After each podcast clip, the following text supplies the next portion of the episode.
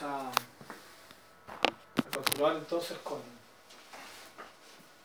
con lo que es nuestro, nuestro estudio. Y lo último que vimos, ¿cierto? Fue sobre los doce apóstoles. ¿Se recuerdan, no? Sí, amén. Ya, eh, esto es importante, dice que eh, Marcos da mucho énfasis a esto, ya que eh, lo que está en Marcos 3.7, Jesús retiró al Marcos a sus discípulos, le siguió gran multitud de Galilea, y de Judea, de Jerusalén, de Idumea, del otro lado del Jordán, y de los alrededores de Tiro y Sidón, oyendo cuán grandes cosas hacía. Grandes multitudes vinieron a él. Marcos enfatiza mucho esto, las grandes multitudes, que lo vamos a ver también luego en el mismo capítulo. Y entramos, ¿cierto? Eh, vimos cómo se manifiestan grupos. En el capítulo 3, el primer grupo es de los religiosos, opuestos totalmente al Señor Jesucristo, buscando ocasión para eliminarlo. Eh, ya empezó toda su campaña directa, con fuerza. Jesús ya tuvo su, su primer eh, encuentro así confrontacional con ellos, llamándole ya eh, mostrando claramente que son no son lo que dicen ser ¿ya? Y, pero aquí eh, el Señor eh, muestra también que hay otro grupo que son los demonios que sí saben quién es ¿sí? pero que Jesús no necesita el testimonio de ellos nos referimos a los demonios, a los espíritus inmundos y ahora viene el tercer grupo que son los apóstoles un grupo dentro del, del grupo de los discípulos ¿ya? y aquí donde tenemos que Después subió al monte, Marcos 3.13, y llamó así a los que él quiso. Y eso lo fue el último que vimos la semana pasada, ¿no? Así es. La voluntad, aquí hay una, un énfasis en la voluntad de Jesús. Jesús es quien decide quiénes van a ser. Y esto es muy importante porque él, él escogió a Judas, ¿no? Sí. Él lo escogió. Es como que el Señor dice, yo me hago responsable de lo que hago. Fue mi voluntad, fue lo que yo quise. Ahora, obviamente, hay todo un tema que tenía que cumplirse la profecía, ¿sí? pero el Señor lo escoge. Y lo maravilloso de escoger a Judas es que el Señor deposita sobre él la misma confianza que en todos los otros. Con nosotros. Ya. Eh, entonces para nosotros sería esto un problema para el ser humano, y pero ¿por qué? Si el Señor sabía cómo. ¿Ya? Entonces, claro, ahí está la respuesta de decir, bueno, está todo escrito, así que tenía que cumplirse. ¿ya? Entonces el Señor lo, escoge para que, se, para que cumpla. Pero hay que tener cuidado de solamente llegar a esa conclusión. O sea, como que fríamente el Señor escogió a Judas, sabiendo que lo iba, que a negar todo y que lo iba a traicionar, todo eso, ¿sí? Eh, y que lo hizo solamente para que se cumpliera la escritura. Eh, nosotros tenemos que ver a, a Jesús no actuando de esa manera. Él actúa y escoge a Judas no fríamente, lo escoge también con amor. ¿Ya? Con amor. Y aquí está lo que vamos a ver hoy día, ¿cierto? Y estableció a 12 para que estuviesen con él, para enviarlos a predicar y que tuviesen autoridad para sanar enfermedades y para echar fuera demonios. Aquí nos vamos a centrar hoy día porque lo otro ya lo vimos, ¿no? Ya eh, examinamos el tema de los 12. Entonces, ¿sí? Simón, a quien puso por sobrenombre Pedro, sí. ¿ya? Eh, Jacobo, hijo de Zebedeo, y Juan, hermano de Jacobo, los dos hermanos, a quienes pidió Boanerges, estos hijos del trueno, Andrés, que es el hermano de Simón, de Pedro, Felipe, Bartolomé, que dijimos que era Natanael, que correspondía a Natanael, Mateo, que también es llamado Leví, ¿sí? Tomás, el más conocido como el incrédulo, Jacobo, hijo de Alfeo, ¿ya? Eh, para hacer la distinción de la diferencia de los dos Jacobo. Luego está Tadeo, ¿sí? Eh, que era el sobrenombre, ¿no? Eh, y que también corresponde a- a- a- al nombre de, ¿se recuerdan? Leveo, ¿sí? Muy bien, y Judas. Judas. Judas Tadeo. Judas Tadeo, Leveo, son los tres nombres eh, con que se conoce a este, este discípulo. Ya, eh, pero también su nombre era Judas. Ya, o sea, habían dos Judas. Simón, el cananista o el celote, que es eh, también se le- es para diferenciarlo del, del otro Simón, que es Simón Pedro. Sí. Y por último, Judas Iscariote, que siempre se le pone así, el que le entregó. ¿ya? Vinieron. Y vinieron a, a casa. Los doce comenzaron a habitar muy de cerca con él, maestro, ya, ya de una forma exclusiva. Con respecto a lo que usted decía de eh, Judas, que eh, para no hacer esa diferencia, eh, parece, no me acuerdo si en qué parte sale que dice que aquel que amé fue el que me entregó. ¿no? Ah, claro, el que partía conmigo el pan, ¿cierto? Sí. Sí, sí. bueno, ahí está en la, en la, cena, ¿no? Dice que basándose en, el, en un salmo, ya, eh, el que partía conmigo el pan, ¿cierto? Ese, se me entregó, se me traicionó, ¿ya? Eh, lo otro que también nos muestra el hecho de que eh, Judas haya sido el, el ecónomo, también nos muestra una confianza, ¿ya? Y aunque no dice literalmente al que, al, al que amé, ¿cierto? Sino que, al que compartía conmigo, o sea, la intimidad que había, la confianza. Eh, justamente ese, ese, ese pasaje y, el hecho de que Judas fuera el, el ecónomo, el tesorero, es porque Jesús tenía, había depositado sincera confianza en él. ¿ya? Sincera confianza. Ahora está la forma de actuar de Dios. Dios llama a Israel, sabe que son duros servir, sabe que son rebeldes, los ama y los escoge igual. Y, y, y, y actúa con ellos con el, de la misma forma, transparentemente. Dios nunca fue cínico, ya, eh, no, los amó, aunque sabía que en el futuro lo iban a traicionar, y gravemente. Esa es la forma que tiene de actuar Dios, con nosotros. ¿ya? Sí. Aunque Él sabe, ¿cierto? Él sabe lo que, lo que vamos a hacer. Él, él nos ama y, y, su amor es sincero. O sea, dudar de ese amor, dudar que el Señor ah, algo, algo está tramando por detrás, es complicado, ¿sí? Eh, puede llegar a ser hasta un pecado serio, especialmente para los que conocemos o decimos conocer al Señor. ¿ya? Dios se muestra como un Dios de compasión, un Dios de amor, un Dios que confía, un Dios fiel. ¿Y por qué dudar de eso? De hecho, hay una, como una filosofía humana que dice que, como que Dios lo, lo ve así como un jugador de ajedrez que mueve sus piezas como el. Es como un titiritero, ¿no? Mueve sus títeres, mueve sus piezas. Muy fríamente. Claro, ese es el concepto que se tenía de los dioses eh, griegos, griegos romanos. ¿ya? Júpiter, Zeus, eran dioses de ese tipo, ellos movían a los seres humanos como querían. Pero decir que así es nuestro Dios, por eso está la revelación de Dios. Por eso está la Biblia, porque en la Biblia conocemos cómo realmente Él es, quién es realmente. Por eso necesitamos conocerlo, para no caer en estos errores, ¿ya? Y de juzgar a Dios de algo que Él no es. De hecho, el, eh, muchos juzgan también por el Dios del Antiguo Testamento como, eh, como que era tan sanguinario. Está genocida, ¿no? Claro. Sí, el ser genocida, ¿ya? Porque mandó a matar generación completa. ¿ya? Lo que hoy día le llamaríamos genocida, ¿no? Mm. Claro, ahora Dios está sobre estos preceptos humanos. ¿Ya? Eh, bien, y esa distorsión tenemos que ser cuidadosos de, que no, de no caer en esa distorsión. ¿ya? Aunque sea para, para justificar a Dios, hay veces que queremos defenderlo, ¿no? Decir, no, es que no. Eh, conozcámoslo y veamos cómo es. Cómo es. Y Jesús aquí escoge, en su voluntad escoge a Judas. Eh, ahora, como hombre, ¿sabía que lo iba a entregar? Tal vez no, tal vez sí, tal vez el Espíritu Santo se lo reveló. La, la Biblia no nos dice nada sobre esto. Como Dios sabía el, el, futuro, pero recuerden que Él actúa como hombre. No es que Él siempre esté usando su deidad. Es más, yo personalmente creo que cuando Él lograba hacer algo sobrenatural, se basaba más en su relación con el Espíritu Santo que en su propia deidad.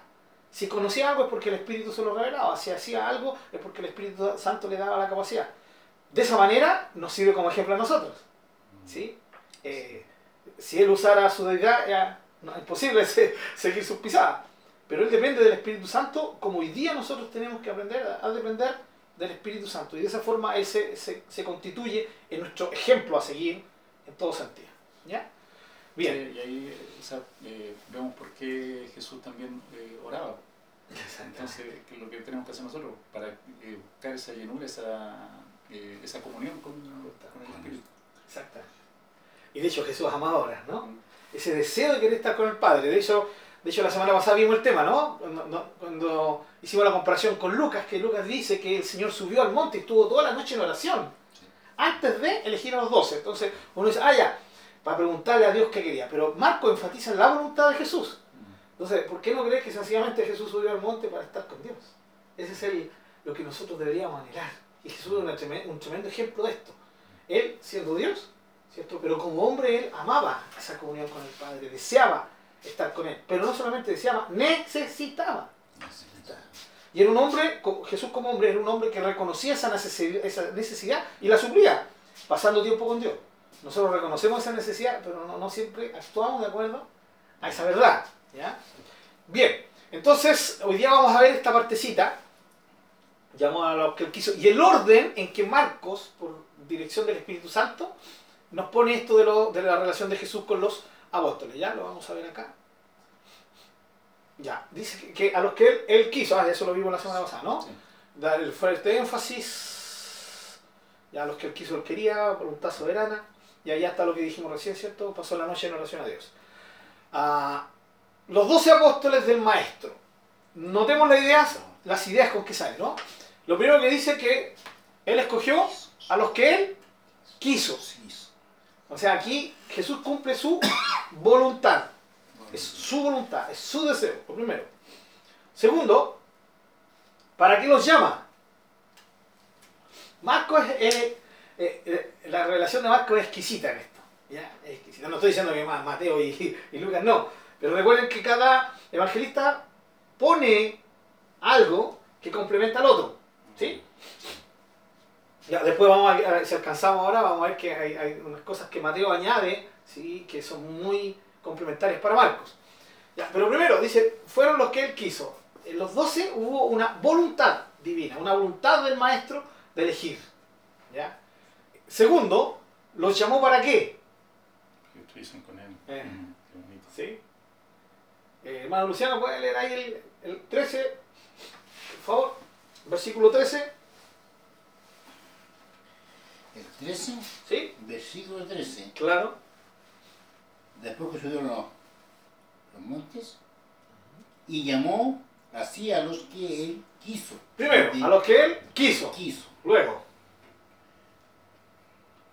Y vinieron a él. Y vinieron a él. ¿Ya? Siga más. Vinieron a él y estableció a doce para que, que estuviesen con él. Listo. ¿Para qué estableció los doce? Para que estuviesen con él. con él. Trabajaran con él. Pero, ¿Para qué Dios llama a los doce? Para que estén con Él. Lo primera, la primera gran razón, por eso es como es exquisita el esquema que le da el Espíritu Santo a través de Marco, ¿no? Los llama, ¿sí? los escoge, ahora vamos relacionando esto con nosotros, pero los escoge para que estén con Él. Eh, lo primero no es para enviarlos a predicar, no es para que salen de, enfermos, no, no, es para que estén con Él. Con él. El- ese es el deseo desde el principio, incluso de la eternidad misma, de Dios con nosotros Exacto. estar con nosotros y que nosotros estemos con, con Él. ¿Ya? El, el paraíso, el Edén fue creado para que Dios, para que el hombre estuviera con Dios. Amén, así es. Después que el hombre pecó, pasan los, los siglos, ¿ya? Y, y llega Moisés, ¿ya? Y, ¿Y qué hace el Señor? Manda a Moisés formar el tabernáculo. ¿Para qué? Para que en el tabernáculo habite Dios y de tal manera que el pueblo esté con él. Siempre fue su deseo. Luego dejó de ser el tabernáculo y fue el templo, que Dios le permitió a David enfocar, planificar el templo y a Salomón que lo construyera. Y la presencia de Dios vino a habitar en el templo. ¿Para qué? Para que su pueblo esté con él y él esté con el pueblo. Pasan los siglos y viene Jesús. Ya, Dios con nosotros. Emanuel, Él viene a estar con nosotros. ¿Para qué? Para que estemos con Él. Luego Jesús se va y envía al Espíritu Santo para que venga a habitar en nosotros En nosotros. y de tal manera que nosotros estemos con Él. Siempre fue su deseo. Y, y ese deseo no ha cambiado. Él nunca le desabandonó. Mm. E- Ese es el deseo. El deseo de, de Dios es que estemos con Él. Ese es el deseo. Y cada vez que Él no- nos dice que, que vengamos a Él es por eso. Ahora, Dios sabe que hay una consecuencia al el hecho de que nosotros no estemos con Él. Si nos alejamos de Él van a haber consecuencias. Hay. Entonces, pero eh, la primera razón es porque Él no ama. Eh, Uno anhela estar con el ser amado y Dios no ama. Ahora, entiendo esto, yo, yo no lo entiendo. No entiendo por qué Dios me ama. ¿Ya? Sinceramente no tengo en mí, no tengo ningún mérito, ninguna cualidad como para decir que yo merezco que Dios me ame. Pero Dios decidió amarme. Y, y- estoy aprendiendo a disfrutar eso. No lo entiendo, Amén. pero estoy aprendiendo a disfrutarlo. eh, porque eso es lo que Dios quiere. Pero es que estemos con Él, eso es lo primero. O sea, este es el énfasis. Nosotros de la misma forma nos somos llamados para estar con Él. Ese tiene que ser el enfoque cada día, estar con Él. Estar con Él. ¿Ya? Esa es la primera gran razón de llamar a los doce. Luego, luego, recién, para que fueran enviados a predicar. Hermano, versículo 14, hermano, Sí, hermano Luciano. sí, sí. Dice.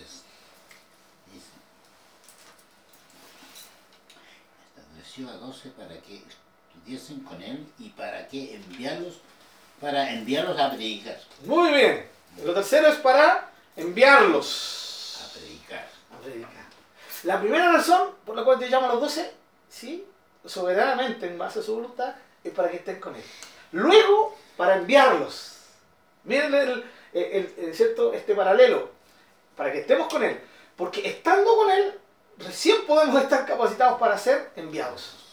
Si no aprendemos a estar con él, ¿de qué va a servir el Señor enviando? ¿Cómo el Señor va a enviar a alguien que no, no, no depende? No depende. Sí, no depende del Señor, que, que no está entendiendo que estar con Él es lo principal. Dios es el primer enfoque, Él es el primer enfoque. Luego el servicio. ¿ya? Eh, de ahí es donde hay predicadores que se han, en- se han enfocado sí, en la tentación cuando el Señor dice, al Señor tu Dios adorarás y a Él solo servirás. Primero adoración, luego servicio. ¿De, de- de qué nos sirve eh, ser buenos predicadores, buenos evangelistas? eh, eh, hacemos al templo y, y somos muy serviciales. Pero si no amamos estar con Él, De nada nos sirve. De nada sirve. de nada sirve. O sea, hay gente que, que sirve y llega a la iglesia y son serviciales y uno los ve sirviendo, pero al tiempo se cansan, reclaman y dicen, che, ahora que el único que sirve soy yo. Pero cuando nosotros aprendemos a estar con Él, siempre vamos a servir por Él, para Él. Y eso siempre nos va a renovar las fuerzas para seguir sirviendo. Y nunca voy a tener el derecho de decir, ¿y ese por qué no lo hace? O, y nadie me aplaude, o "Ch, soy el único que sirvo. No, porque nos deleitamos en servirle, porque es lo que Él nos ha enseñado en la intimidad, al estar con Él. Estar con Él, es lo primero. Es lo primero. Luego, ser enviados a, a predicar. Somos testigos. Tenemos que hablar.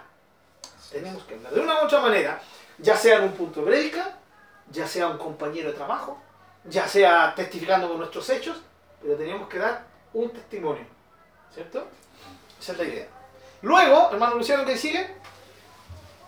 Al 15. ¿Sí? Dice, y que tuviesen autoridad para sanar y para echar fuera demonios. Muy bien. Y por último, para manifestar la autoridad del reino de Dios. Eso es. Eso de, de sanar enfermos y de echar fuera demonios es lo que Jesús hacía, ¿o no? Jesús sanaba enfermos y echaba fuera los demonios, liberaba a los endemoniados. Y ahora el Señor le delega esa autoridad a los doce. Y los envía para predicar y luego para manifestar esta autoridad delegada. Es una autoridad no de los doce, es de Jesús, que Jesús se las pasa a ellos. ¿ya? Jesús los envía a predicar, Jesús los envía para que sanen los enfermos, Jesús los envía para que liberten a los endemoniados. ¿ya? Pero esto es consecuencia de que, de que Jesús ha delegado su autoridad sobre nosotros. ¿ya? Esto es, más o menos, estos dos puntos, el ser enviados a predicar y el manifestar la autoridad del reino de Dios, la idea es de los heraldos antiguos, de los embajadores. Esa es la idea.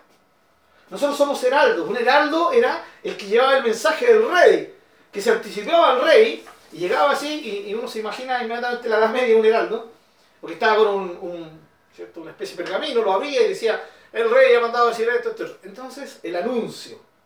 Pero también la idea de un embajador. Que un embajador, ¿quién es? Es el representante de su nación. Representante de la autoridad máxima del presidente de una nación. O del rey en esos tiempos, ¿sí? cuando habían reyes. Entonces, la idea de los doce apóstoles se manifiesta de esta manera. Los que él quiso, para que estuvieran con él, y luego para ser enviados a predicar y para manifestar la autoridad del reino de Dios. Bien, ¿alguna preguntita con respecto a esto? Si no, seguimos. Bien. Vamos a ver esto, hermanos. El- eh, lo, lo vimos, capítulo, eh, capítulo 3, los versículos anteriores a los 12, vimos multitud de la seguida, ¿no?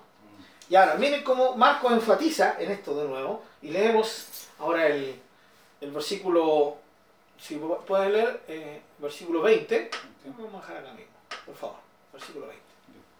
Y se agolpó de nuevo la gente, de modo que ellos ni aún podían comer pan. Qué interesante. Se agolpó la gente de tal manera que ellos no podían ni comer pan, o sea, no tenían ni intimidad, se les metía la gente a la casa. Era una cuestión impresionante, ¿no? Mm. Ya, con razón los religiosos estaban tan celosos. Ya, en otra ocasión dirían, bueno, el pueblo va tras él. los, los celos, los celos. ¿ya? Siga por favor, hermano Marcelo. Cuando lo oyeron los suyos, vinieron para prenderle, porque decían, está fuera de sí. Muy bien, hasta ahí, hasta ahí vamos a llegar. No creo que alcancemos a entrar a eso, pero vamos a, a, ver un poquito. Dice, se agolpó de nuevo la gente, era una gran multitud de Galilea que le seguía, el versículo 7, ¿no? Ya lo leímos. A lo cual se añadió mucha más gente de otros lugares, que lo dice en el versículo 8, ¿ya? lo que se transformó en grandes multitudes, ¿ya? Hay grandes multitudes que venían a él, por la fama del maestro, por las cosas fantásticas que Jesús hacía. O sea, por favor, eh, lo hemos dicho varias veces ya en el estudio, ¿no? Si supiéramos de alguien así, lo más probable es que hasta nosotros iríamos, por último, a, sí. a, mirar, a mirarlo, ¿no? A mirar. ¿A qué está pasando, no? Ahora, no necesariamente, ¿sí? No necesariamente porque querían arrepentirse, ¿sí? No necesariamente por la razón correcta, más bien por ver o beneficiarse, o sencillamente por curiosidad. En ese grupo había gente curiosa, había gente eh, que, que, quería mirar y había gente que quería ser beneficiada por el maestro. Enfermos, atormentados, que querían que el Señor los sanara. Recuerden que se, eh, ah, dice también que se le abalanzaban encima. Se le lanzaban encima. O sea, Jesús, ya más adelante lo vamos a ver, eh, que el Señor por eso usa el sistema de la barca, ¿ya? para poder aislarse de, de la playa cosa que la, gente no se le viniera encima y él pudiera hacerse oír. ¿ya? No es normal que ocurra esto ante la noticia de un hombre que hace tantas obras grandiosas sobrenaturales. Hoy pasa lo mismo, incluso con cristianos. El cristiano escucha, en tal iglesia está el mover, ay, ahí van todos para allá. Listo, se terminó allá. No, ahora el mover está allá, pa, para allá. Y se van cambiando de iglesia y van de, de, seminario en seminario y, y, de evento en evento, eh, todos detrás del poder de Dios y un poco triste esto, ¿no? Porque, ¿eh? Solo Dios. O sea, ¿por qué, ¿por qué, vamos para allá, para acá, si Dios está con nosotros? Dios está con nosotros. Ese es el tema. Entonces, ah, no, es que aquí, allá está el mover de Dios. Uh, hermanos, allá, acá en Chile hubo un tiempo en que se dio mucho eso, especialmente con los jóvenes, me acuerdo, cuando yo aún era joven. Los jóvenes andaban eh, acá no, tal, pastor, ay, tal evangelista, y, aquí, y, de allí, de aquí para allá. No está mal que compartamos con otra iglesia, pero en el sentido de compartir y confraternizar. El tema es creer que allá está el poder, que allá está el poder, ¿sí? Y, andar detrás de eso. hoy día la gente, bueno, la gente que no es cristiana se entiende. Pero lo complicado es saber que cristiano es así. Entonces nos muestra la inmadurez de los creyentes. ¿Ya? Por supuesto, había también de los que buscaban de verdad, de verdad buscaban la verdad. De eso, de eso hay. Entonces, siempre en un grupo de gente que sigue, entre comillas, Dios, nos vamos a encontrar con este tipo de gente. ¿Ya? Gente que no necesariamente quiere seguir al, Señor para oír su, su, mensaje. Y su mensaje se basaba en él, arrepentimiento. Recuerden que Jesús partió diciendo, lo vimos en Marcos, arrepiéntanse, porque el reino de los cielos se ha acercado. Vengan al Señor, ¿ya? Entonces, eh, no porque le, se involucren con su mensaje. ¿Sí? Hay mucha gente así, que no, se, no se quiere involucrar con el mensaje de Jesús. ¿ya? Solo quiere ver, solo quiere beneficiarse de sí mismo. Sacar una taja para sí mismo. ¿ya? Eh, sencillamente para ver la manifestación del poder de Dios. Y, y no es malo querer ver la manifestación del poder de Dios. No es malo querer ver milagros. El problema es cuando dependemos de eso cuando eso pasa a ser más importante que mi comunión con Dios. Y donde yo no soy saciado en mi, en mi tiempo a solas con Dios. Si yo, si yo, hermano, oro y no soy saciado y necesito más cosas, entonces significa que mi oración está dejando harto que desear. No estoy enfocando bien mi tiempo de orar. El tiempo de orar es el tiempo donde yo estoy con el Padre. Yo, donde yo debería ser saciado plenamente. Y, cuando soy saciado plenamente, ya no necesito, no necesito más. Amén. Cuando estoy pues, chica, la hermana Árida me invita a almorzar, y la hermana hace, me hace unos platos grandes. La hermana Jesús, bendición. Y, y ahí está el plato, delante, y, y- y me lo como, porque cocina exquisita la hermana. Y la hermana tan cariñosa dice, pastor, ¿no quiere un poquito más? No, hermano, dice que estoy bien. Pero un poquito más. Ah, ya, entonces uno, yo digo, ya. Y le digo, pero tráigame un poquitito. Pero el poquitito en el amor de la hermana, y entonces como yo tengo la perspectiva de que no puedo dejar, ante tan, tanto cariño que, que los hermanos dan, ¿ya? Eh, pero como todo, pues salgo así, saciado, pero absolutamente. Al punto que si aunque lloviera ahí un ceviche, que es mi plato pre- preferido, y aunque hubiera un, asado de llamo, de burro, ¿cierto? De allá de Coscaya, no, dije, gracias, estoy saciado. Esa es la idea de estar con Dios, que Él, que, que nuestra comunión y nuestra intimidad con Él nos lleva a estar saciados de Él. Y cuando estamos saciados, ya no necesitamos de nada más. El resto lo vivimos tranquilamente en nuestra relación con la gente. ¿Por qué? Porque Dios nos ha saciado. Pero la gente hoy en día parece que no está saciada con Dios. Y por eso busca saciarse al ver la manifestación del poder de Dios. Para que estemos con Él. Su presencia debería saciarnos. Así. Y la manifestación de su poder, sencillamente, no es que sea secundario para nosotros, sino que ya no es. O sea, si vemos o no milagros, vemos o no el poder de Dios manifestado de una forma sobrenatural y gloriosa, lo veamos o no lo veamos, estar con Él sacia nuestra vida. Y lo otro, si Él lo quiere manifestar, bien, gloria a Dios, bienvenidos sean los milagros, pero cuando Él quiere. ¿Ya? Muy bien. Y por supuesto, dentro de este grupo están los que son sinceros, los que realmente buscan de Dios. No estoy diciendo que nuestra iglesia esté en estos tres grupos, ¿ya? solo Dios lo sabe, pero en el contexto de, de gente que sigue hoy día, que, que, que va a iglesias, ocurre. ocurre. Así es, así es. Muy bien. Eso con respecto a, a- a la gente. Tanta gente, tanta gente detrás de Jesús. Tanta gente. Era el éxito que hoy día quieren tanto, ¿no? Los políticos quisieron un éxito así. Que la gente se vaya detrás de él. Que lo sigan hasta, la, hasta, el, hasta el fin, ¿no? Pero a Jesús no le interesaba que lo siguieran tanta gente si esa gente no iba a entender el propósito de Dios con ellos. Y por eso vemos a Jesús en Lucas capítulo 14, justamente con una cantidad así de gente detrás de él, y él para, se da vuelta y les dice, me están siguiendo. Eso quiere decir que quieren ser mis discípulos. Pero les tengo que informar que si quieren ser mis discípulos, antes tienen que aborrecer padre, madre, esposo, esposa, eh, hijos, ¿sí? Y aún su propia vida y recién pueden ser mis discípulos. Uh, con eso el Señor mató a medio, a medio grupo, ¿ya? Entonces a- a- alguien hubiera dicho del grupo, ¿y para qué? ¿Qué manera de desanimarlo? Pues en vez de animarnos a seguirlo, nos desanima. Porque al Señor le interesaba que lo siguieran de verdad, como correspondía. Y es lo mismo que el Señor quiere con nosotros hoy. Lo que más nos cuesta hoy en día es negarnos a nosotros mismos para poder seguir al Señor. Totalmente. Eso es lo que nos complica hoy en día, ¿ya? Por eso, porque no queremos relacionarnos con el mensaje de Jesús. ¿ya? Preferimos las obras de Jesús que el mensaje de Jesús. Y hay que ser cuidadosos con, con eso. Muy bien. Capítulo 3, versículo 23. Eh, pero antes de ver la parábola, quiero que nos, nos centremos. eh, y por esto me gustaría aquí buscar para que lo veamos y Pero, doctor, cuando Sí. en el 21 cuando dice que oyen- oyeron los suyos, cuando lo oyeron los suyos vinieron, tras- vinieron para aprenderle. Los suyos se refiere a la- a- al, mismo mm, gente de, de- de israelita. O Vamos. va a los suyos con, no sé, po, Aquí vamos a ver. Eh, lo que vamos a aprender hoy día, hermanos, también un poquito, ah, va a recordar, porque ya creo que lo sabemos. Acá está, ¿no? Eh, este es el versículo ¿sí? que, vamos a comentar. Ya. Cuando lo oyeron los suyos, vinieron para aprenderle porque decían está fuera de sí. Eh, el contexto es tan imprescindible, mis queridos hermanos,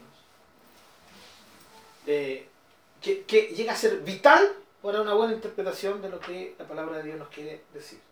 Y estas son algunas de las dependencias que el Señor creó para que amemos la Escritura, para que le dediquemos tiempo. Nadie, nadie Nadie va a recibir una, ¿cierto? una revelación fresca. Y al decir, recuerden, siempre cuando hablamos de revelación nosotros estamos hablando de lo que está ya revelado.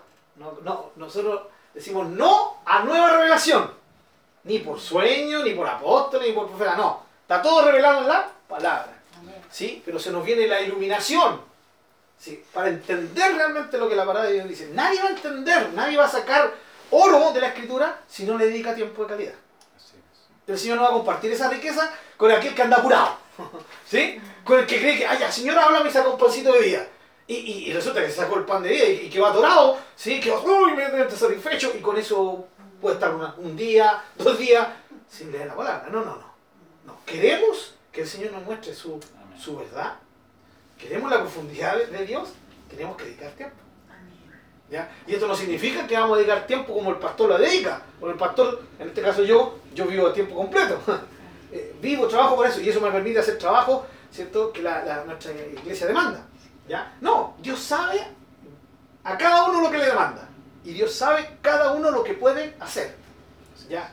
Tal vez ninguno de ustedes va a poder decir dos horas, tres horas estudiando, cuatro horas estudiando, que es lo que yo eh, tengo que hacer, o, o, cuando me toca hacer un estudio estoy todo el día estudiando. ¿ya? O, o el día antes, por ejemplo. Tengo el tiempo. Entonces, Dios nos va demandando de acuerdo a nuestras posibilidades. ¿Lo entendemos, no? Como yo estoy a tiempo completo, Dios me demanda más. Yo no puedo decir, no, estudié cinco minutos. Pero tal vez un hermano, cinco minutos en la mañana fueron precisos. Yo no puedo decir media hora. No, yo con media hora estoy listo en el día. ¿Sí? Eh, ¿Por qué? Porque Dios sabe que yo debo dar más. Pero Dios sabe que para un hermano o una hermana, media hora en el día es contundente. Mm. Dentro de todo su ajetreo, media hora, pero media hora dedicada.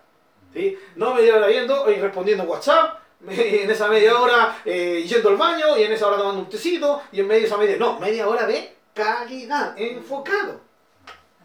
¿Ya? Y eso es muy importante. Entonces, el contexto entra en esto que estamos hablando. El contexto es imprescindible. Entonces cuando decimos, cuando los suyos, ¿cierto? Lo oyeron, vinieron para aprenderle porque decían esto fuera así. Y nos preguntamos quién eran los suyos. ¿Eran los discípulos? No, los discípulos andaban con él. ¿Ya? ¿Quiénes son los discípulos? Cuando uno empieza a leer un poquito más, aunque lo vamos a ver después, se encuentra con. Vienen después sus hermanos y su madre, y quedándose afuera, enviaron a llamarle. ¿Quién eran los suyos? Su familia. Los suyos vinieron para prenderle. ¿Ya? Y sale en medio, antes que de que se comuniquen con él, sale toda esta enseñanza de la blasfemia contra el Espíritu Santo. E inmediatamente después que el Señor toca este tema, dice que vienen después sus hermanos y su madre, y quedándose fuera, enviaron a llamarle. Y la gente que estaba sentada alrededor de él le dijo, tu madre y tus hermanos están fuera y te buscan. Entonces, ¿quiénes son? Son su familia. Ahora, esto le da mucha más fuerza a este tema. ¿O no? Sí, justamente. Dice, cuando lo oyeron los suyos, sus familiares, vinieron para prenderle. Esta palabra es fuerte, porque habla de fuerza, de tomar con o por fuerza. ¿Ya? ¿Y, por qué querían prender a Jesús? Porque decían está fuera de sí. de sí, está está fuera de sus casillas. Está fuera de sus cabales, está loco. De hecho, algunas versiones, la Dios habla hoy, dice, estaba loco. Ellos pensaban que estaba loco. Estaba actuando no cuerdamente. un concepto fuerte, ¿no? Eh, es lo mismo que dice, ¿cierto? Eh, que dijo, no recuerdo si fue Herodio Festo que dijo, cuando Pablo les predicó, dijo, ay Pablo, la, mucha letra, el estudiar tanto la escritura te ha vuelto loco. Estás loco, lo mismo, es la misma expresión. ¿sí? Eh, entonces, yo creo que muchos de nosotros nos sentimos identificados, ¿no? Que en algún momento dijeron, estáis loco. ¿Cómo se te ocurre andar pegando en la calle? ¿Estáis loco? ¿Cómo se te ocurre ser canuto? ¿Estáis loco? ¿Cómo hay en ese lugar donde piden tiempo? ¿Estáis loco? Pues tanta razón, ¿no? O sencillamente estás loco porque dejaste la tradición de tus padres, etcétera, etcétera. ¿Ya? Por, por eso Pablo dice que es locura esto, que la gente no lo entiende, hermano. No es que seamos locos. Hay que ser cuidadosos cuando dicen, no, yo, yo soy loco. Loco por Cristo. Hay que ser cuidadoso, hermano. Porque loco significa que no estás en tus cinco cabales, que no estás en tu juicio sano. Pero nosotros estamos en todo nuestro juicio sano. El, juicio es tan sano que estamos más sanos que los que nos juzgan. ¿ya? Porque vemos la verdad como es. Amén. Entonces, sí, podemos decir, yo estoy, eh, somos locos en el sentido que la gente cree que somos locos. Eso es muy importante cuando usamos ese, esa expresión, ¿no? ¿Ya? Dejarlo claro. ¿ya? Porque si la gente dice, ¿estás loco? No, si estoy loco. Ah, entonces está aseverando que es loco. No, no es, no, no es así. ¿ya? Entonces, eh, dice que lo querían eh, prender por fuerza, eh, literalmente, ¿ya? porque decían, está, está loco, está fuera de sus cabales. Ah, esta era la disposición de la familia de Jesús hacia él.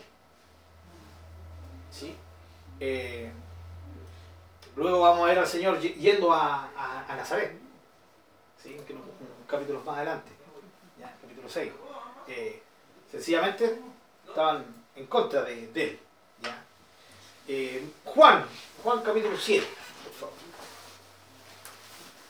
Y esto es apoyado por la escritura, efectivamente. ¡Mano Pancho! ¿Cómo estás? El mismo que viste que casa. Que bendiga, hermano Panchito. Capítulo siete, Bienvenido. Juan capítulo 7, versículo vamos a ver ahí, creo que el versículo 2, 3, por ahí, habla sobre sus hermanos. A ver si lo buscamos. el acá. 3. Y le dijeron sus hermanos, ahí, Dele la mamá, ¿sí? del 3 en adelante. Sí, sí, de- solamente ahí. Ya. Y le dijeron sus hermanos, sal de aquí y vete a Judea, para que también tus discípulos vean las obras que haces. Ya, muy bien. Sigan hasta el 5. Porque ninguno que procura darse a conocer hace algo en secreto.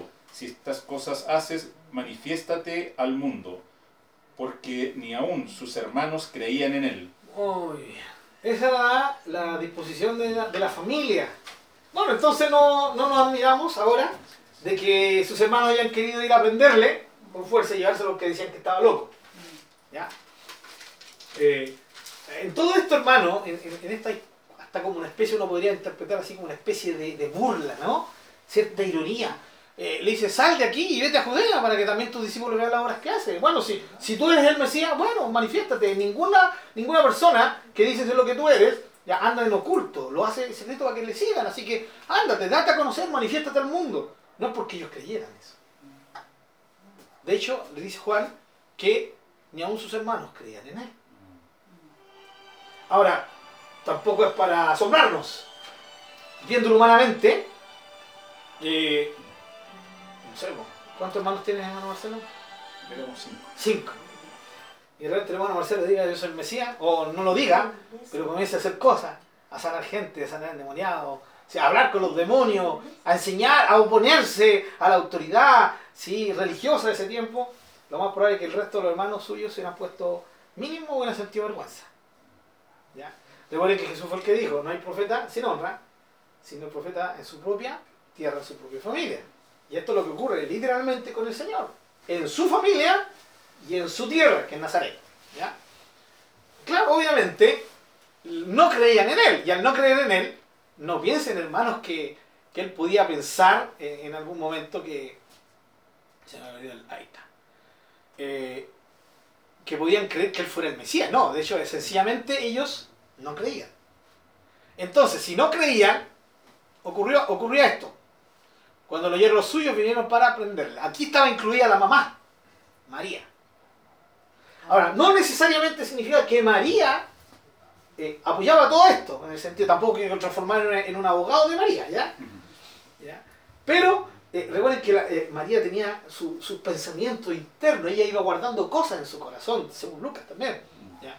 Entonces, claro, tal vez sus hermanos lo impulsaron. No creo que eh, ella haya creído que estaba loco, pero sí algo estaba ocurriendo con su hijo que, que estaba llevando a la gente religiosa a odiarlo. Y la gente religiosa era el poder político de ese tiempo. Entonces, irse en contra de ello era mínimo una necedad. Y ellos ya seguramente habían escuchado hablar. Oye, sí, tuvo este encuentro con los fariseos, tuvo esta pelea con los, con los escribas, con los doctores de la ley, por favor, no tiene ningún, ningún respeto hacia ellos. Y él tiene cuánto, 31 años. Es un joven, un cabro, como diríamos los chilenos, ¿cierto? Nosotros los, los chilenos, porque ni los hermanos peruanos ni los hermanos bolivianos, así termina esa palabra, pero como estamos vamos por los chilenos, como la palabra. Eh, es un cabro nomás. ¿Cómo, cómo, cómo se atreve a, a con- a confrontar a los líderes? ¿No sabe que esto lo va a llevar a la muerte? ¿Qué- ¿Quién es? ¿Alguien que está buscando morir? ¿quién en su sano juicio haría esto? Por eso ellos pensaban que él estaba en su sano juicio.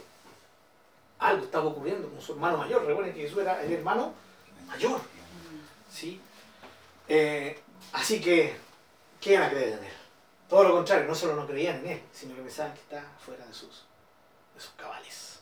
Y vienen ahora, le dicen, mamá, que teníamos que hacer algo. Está desprestigiando a la familia. ¿sí? José, el papá, seguramente había muerto, porque no es mencionado más acá. ¿ya? Y lo más probable es que haya sido eso. Si José no dejó a María, eh, cuando tuvo que, que, enfrentar que estaba embarazada y que no era un embarazo por su propia fuerza, su capacidad como hombre, menos la iba a abandonar después. Entonces descartamos la idea de que José se fue la abandonó.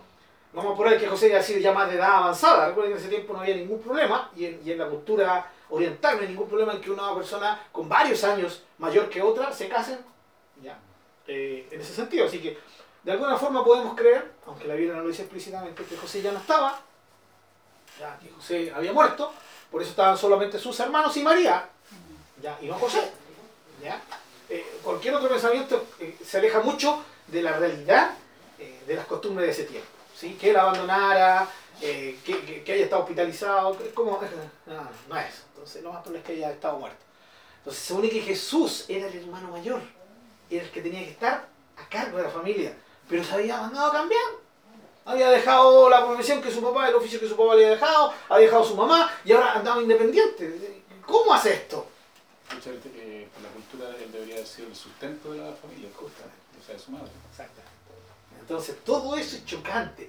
Y, y, hasta cierto punto le podemos encontrar razón a, ellos, en el sentido de que por esas razones que, que hemos estado viendo hasta ahora, sí pensaban que estaba fuera de, de su juicio cabal. ¿ya?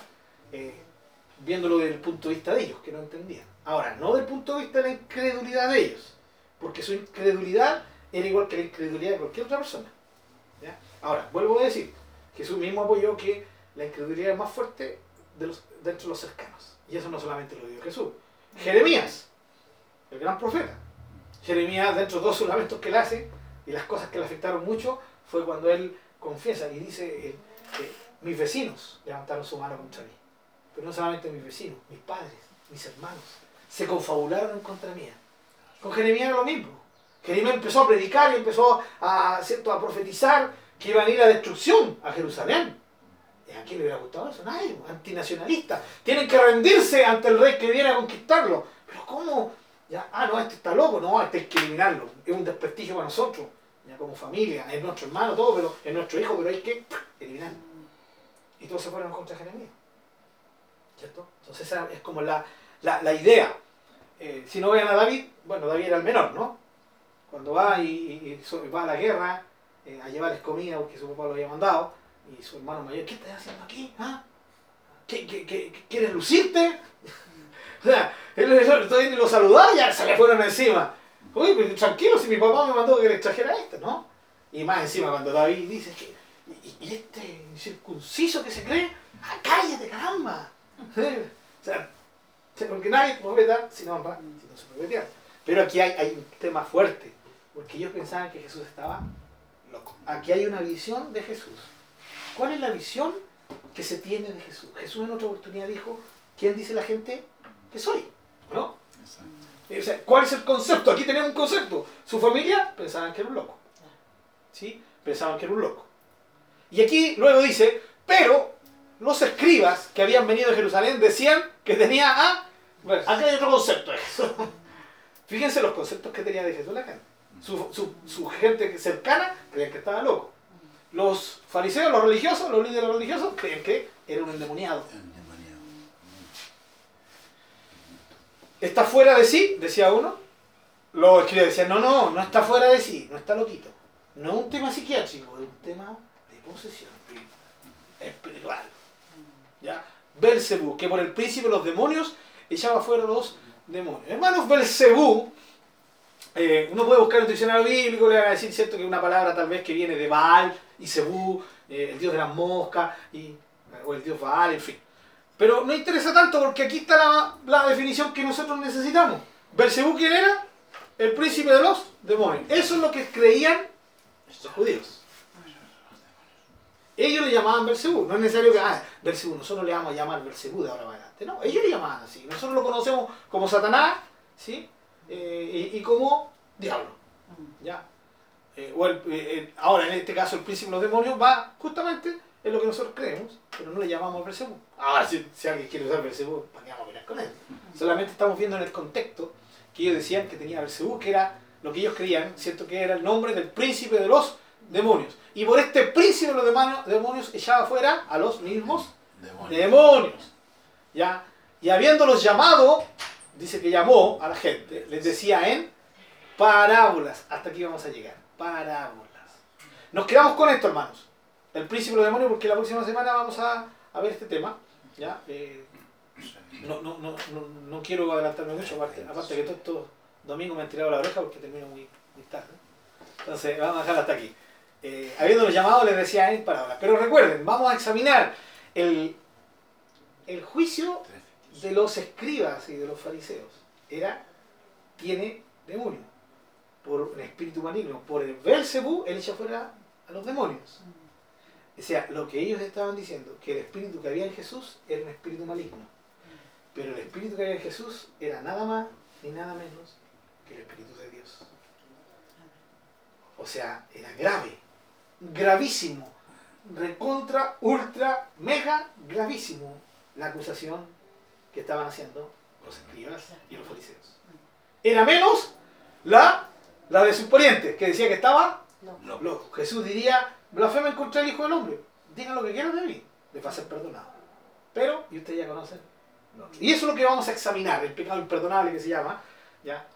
Eh, nos vamos a quedar hasta aquí. Examínenlo, léanlo, pero quiero que lo lean de esta perspectiva, hermano, en sus casitas. Dice, habiéndolo llamado, les decía en parábolas. Lo que el Señor va a relatar de aquí adelante va a ser una parábola. Y, y, una parábola es una historia que nos presenta una verdad general, no los detalles. Y vamos a examinar cómo nosotros los evangélicos hemos hecho verdaderas doctrinas teológicas de una parábola. ¿Cierto? Especialmente cuando decimos que nadie puede entrar, ¿cierto? Y robarle las cosas a otros si no entra y si no ata al hombre fuerte primero. ¿Han escuchado eso, no? Sí. ¿Sí? Hay que atar al hombre fuerte. ¿De dónde nos agarramos? De aquí. Pero dice que esto que es una parábola. ¿Está mal hacerlo? ¿Está bien? Lo vamos a ver la próxima semana que con gustito ahí. Y ahí lo vamos a, lo vamos a, detener. Mientras tanto, léanlo, vuelvan a leerlo, pero no se olviden de esto, de este detalle, que generalmente uno lo pasa por, por alto. Parábola. La parábola no es para que veamos las, los detalles, ¿sí? es para que veamos el contexto general. Y eso lo vamos a ver el próximo domingo con la ayuda del Señor. Mientras tanto, nos quedamos con estas dos visiones. Los, los, los parientes cercanos, está loco, eh, los escribas, los maestros de la ley, está endemoniado. Muy bien. Oramos al Señor y nos vamos ahora a disfrutar nuestro tiempo de alabar a, a nuestro Rey. Eres digno, Señor, de todo el honor, de toda la gloria. Y Señor, queremos pasar ahora a dártela, a través de nuestros cantos, a través de nuestra ofrenda, a través de, de nuestra atención a tu palabra, a través de nuestra comunión con los hermanos. Que todo esto sean medios para demostrarte y para darte nuestra adoración, Señor. Que realmente sea un tiempo de adorarte, adorarte, Señor. Gracias por este estudio y por lo que hemos ido aprendiendo. Eh, realmente fue complicado para ti estar aquí en la tierra, Señor. Tu familia, tu sangre, creían que estaban locos. Los religiosos decían que estabas endemoniado. Señor, permítenos hoy día en un mundo en que muchos tienen conceptos de ti diferentes. Incluso hasta conceptos buenos, algunos que hablan tan bien de ti diciendo fue un tremendo maestro, fue tal vez el maestro más grande. Pero hasta ahí no más llegan, Señor. Eh, Señor, Dios, Rey, eso eres tú, Señor, y queremos vivirlo. Eh, te bendecimos, te exaltamos en el nombre de nuestro Señor Jesucristo. Gracias por este tiempo. Amén.